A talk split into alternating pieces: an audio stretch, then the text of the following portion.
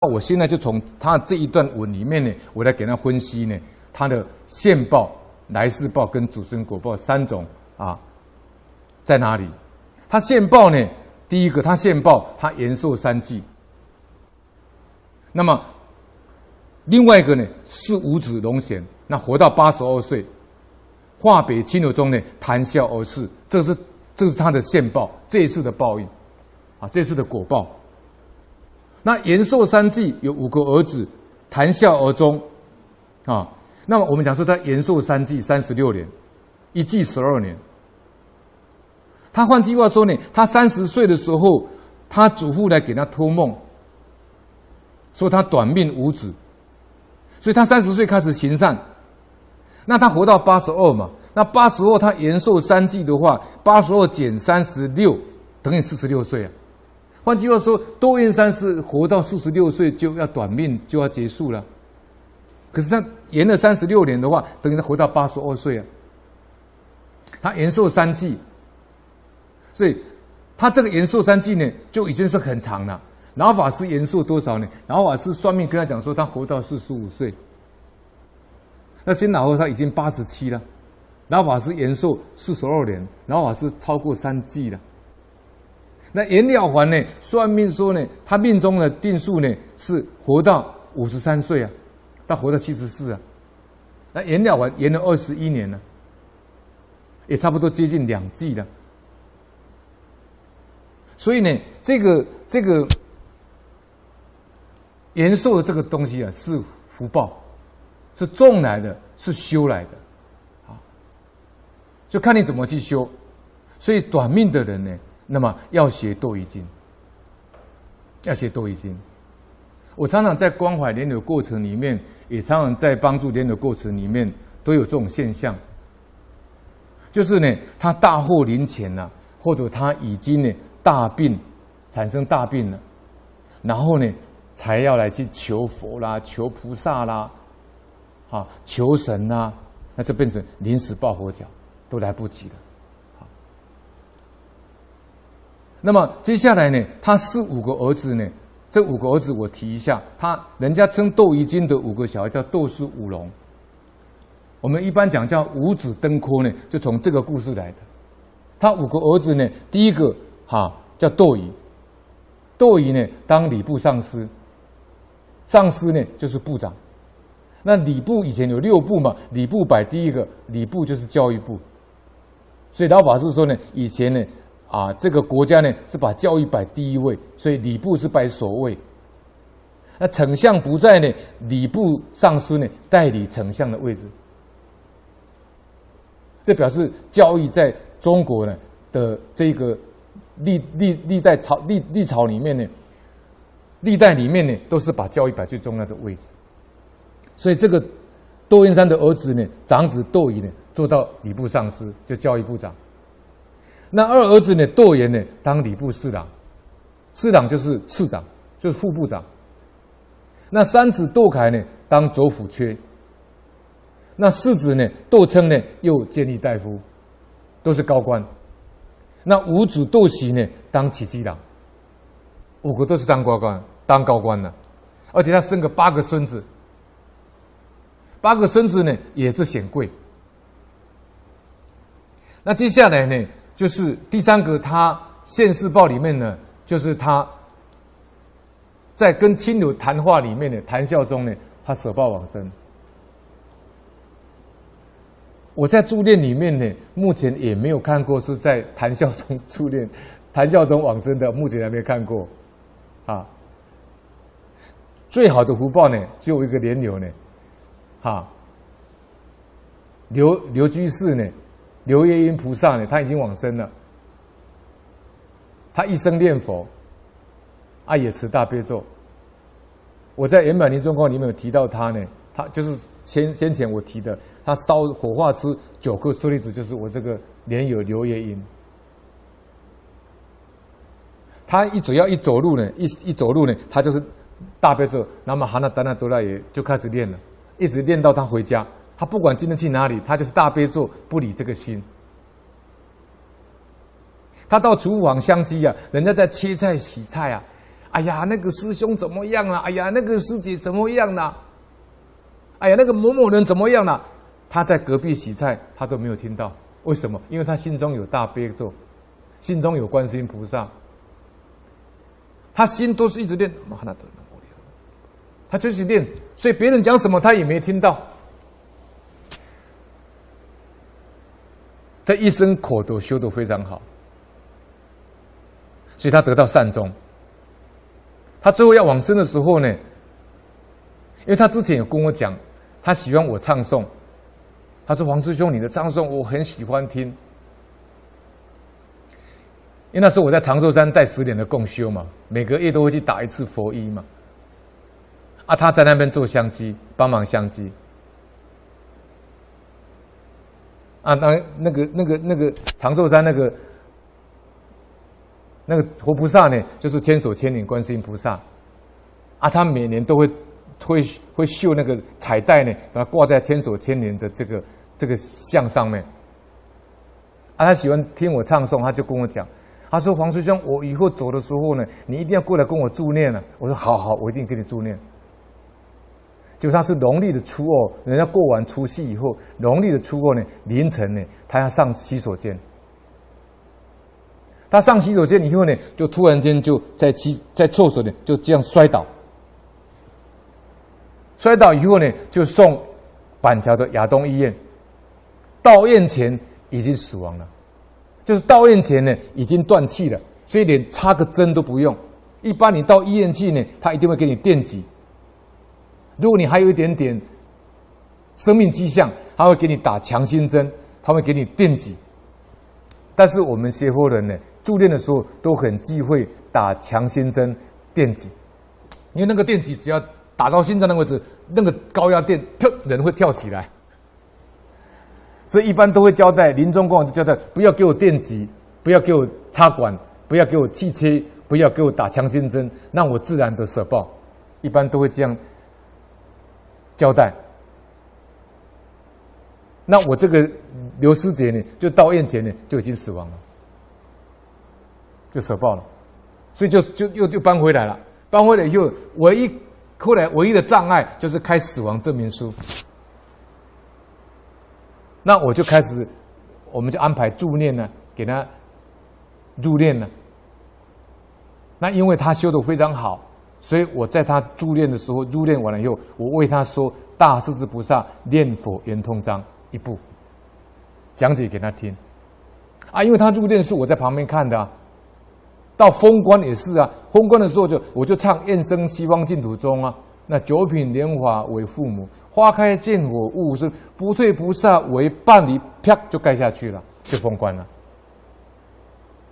请一个法师去主持，我当为农。所以里面放什么东西我很清楚啊，他只有居士服啊，他穿海青进去的，还有放一件居士服，他平常穿的铁灰色的居士服啊，还有一双居士鞋啊，什么也没有放啊。结果烧出来，烧出九颗舍利子啊，圆圆的，它最少大概最少一公分呐、啊，圆的一公分，九颗一模一样啊，真的敲不破啊。还有三个如意啊，大中小三个如意啊，那如意非常漂亮，就像玉一样啊，这假不了的、所以这个。多燕山呢，他谈笑而终，这已经是境界非常高的德行够才有办法这样，德行不够绝对没有办法。我们有五福嘛，富贵、长寿、康宁、好德、善终这五个嘛。那最后最难求就是善终啊，善终我们所谓的寿终正寝呢。现在大部分都是这样的，久病在床。变成入仓，就像我父亲一样，我父亲一样，躺在床铺上，医院的床铺上，躺了十年，变成后面的骨头全部看到了。我父亲那时候苦得不得了，他我去的时候，他一直念啊啊啊，我也不晓得他念啊啊什么。是一九九三年。我哥哥那时候是道教的，我哥哥就会就会起怀疑，他说：“嘿，这会不会是医院不干净呢？”他就烧那个他们那个道家的符令呢，要驱邪呀。就我哥就在那个厕所，医院的厕所，就给他烧符令了，然后脚再跺一下，就要驱邪呀。就我爸爸还是继续啊，我说哎，奇怪，怎么会这样？原来他要念阿弥陀佛，因为我旁边给他放念佛机，阿弥陀佛。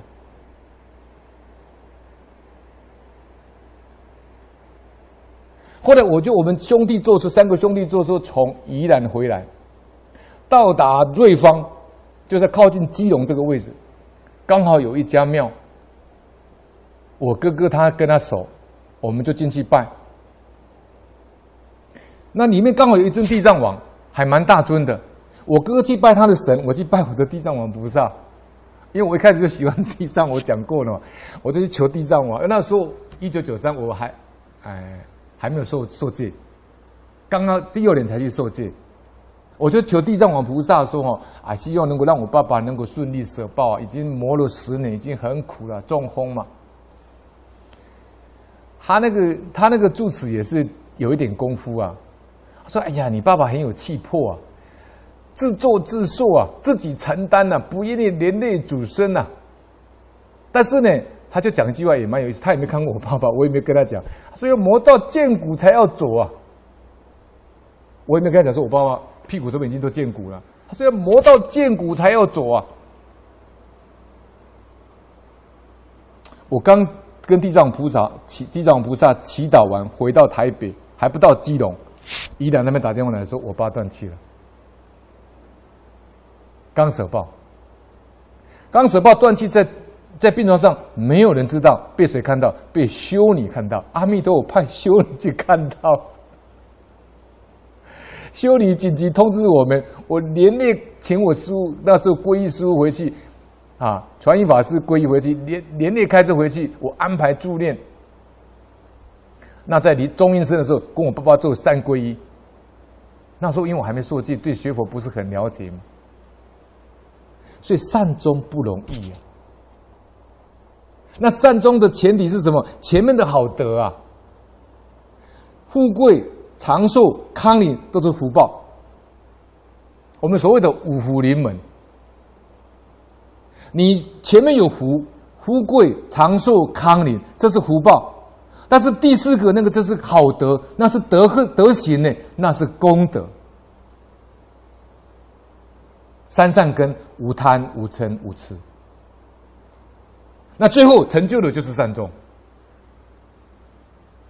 那功德圆满，福德跟功德圆满，福慧双修。所以那个好德呢，就是慧。前面那三个呢？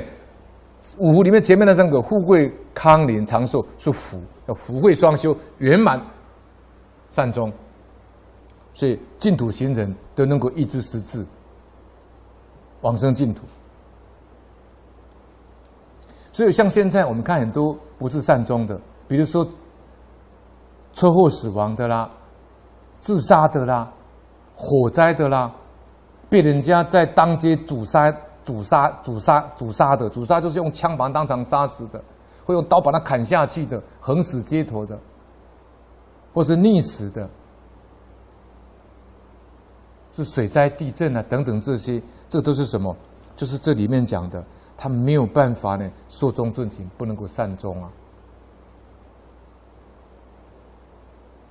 所以我们台湾人讲一句话，为什么善终好？台湾有一个计划。一个俗俗语讲的，好气就好来啊，好气就好来啊，啊！我常常去助念的过程里面呢，看到那种病苦缠身的时候，久病在床是一回事，最后就是插管，插管以后再最后一个步骤就是气切，气切，好，然后气切完了以后呢，有些是植物人，他也走不了。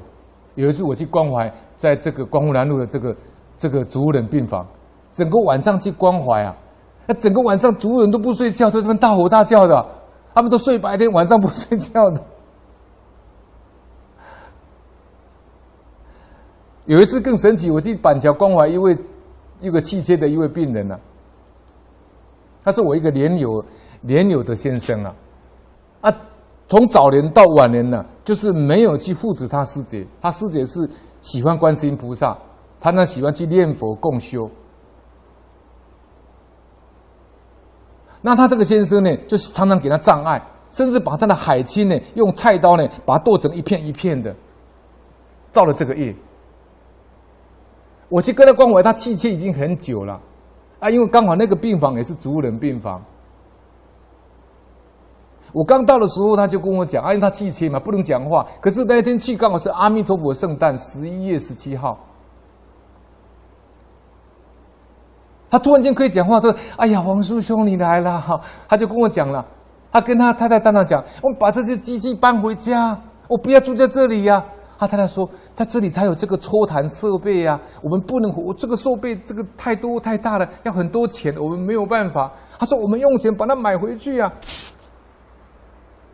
然后就开始又骂他太太了，啊，又从头骂到尾了。那我说：“你又骂人了？”他怎么跟我讲？他说：“黄兄，我我心很好呢。”我说：“你心怎么好？”他说：“哦，那个以前我在人家路边要警察来开单子，我叫他赶快开走。”他说：“警察要来开单子，要赶快开走。”他开始骂的时候，我就不理他，我跑到隔壁去关怀一位车祸中植物，最后变成植物人的一个媳妇，在那边很伤心，在替他公公呢，在在在在在在念佛。我回来的时候，他已经不能讲话了。我刚才那个朋友的先生啊，气切已经不会讲话了。那是活菩萨慈悲，希望给他能够最后听到善法的机会！啊，所以呢，这个就是我们讲说他这个窦燕山呢，他善终，他现世报。那他来生报呢？他来生报，他祖父跟他讲，他名挂天朝。而且呢，他当洞天真人，真人就是仙人。他就先跟他预告说：“你来世是当洞天真人。”所以，假如说换成你的话，你高不高兴？那当然高兴了。啊，这个就是啊，来世报。那祖孙报呢？刚才有提过呢，他五个儿子都成就，啊，都成就功名。那八个孙呢，也显贵。那范文正啊，范仲淹呢，特别在他的家书里面，就是记载《窦易经》这一段，来作为家训呢，告诉当年范家的祖孙。范仲淹是我们中国呢，福报是很大的。那法师也讲啊，我们历史上有三位福报最大的，第一位是孔子，一直到我们现在到台湾来的孔德成，啊，以前我们李炳老居士呢，当他的主任秘书。孔德成，那接下来范仲淹就范文正公，宋朝的范文正公，他福报多少？八百年。那印光大师再加一个呢？清朝的叶状元，三百年的福报。所以以上呢，就是《窦易经》呢，现报、现世报、来世报跟主生报三个都有，而且他三个都得到。